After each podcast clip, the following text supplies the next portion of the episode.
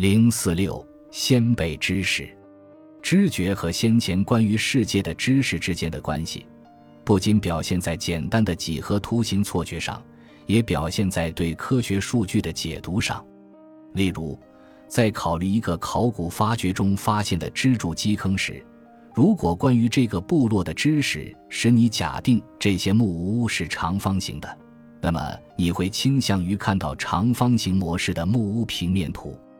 相反，别的假设可能使你按照不同的方式来解读支柱基坑的分布模式。假设你有理由相信木屋是三角形的，请在这些线条中描出一个轮廓，选出相干的和不相干的支柱基坑。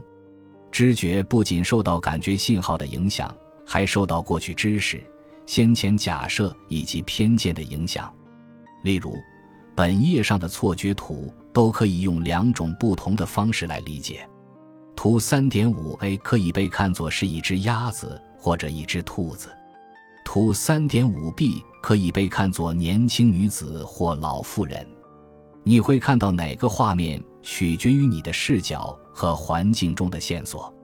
大部分人在提示之下，通常能够看到他们一开始没有注意到的另一种画面，但是。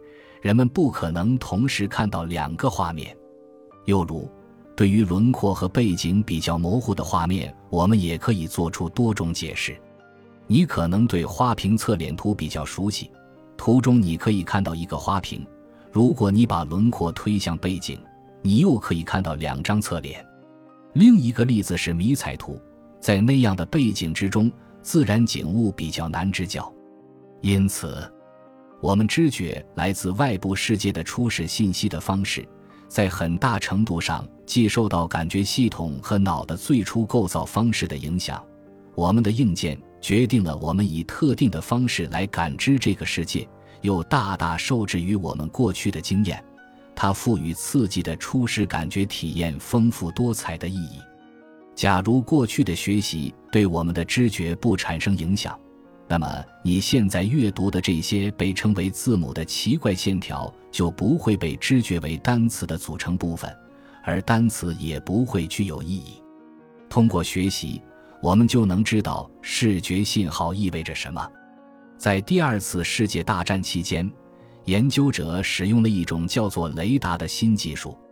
正如你所知道的，雷达发射一个信号，该信号会被物体反射回来。反射回的信号会以光点的形式呈现在显示屏上。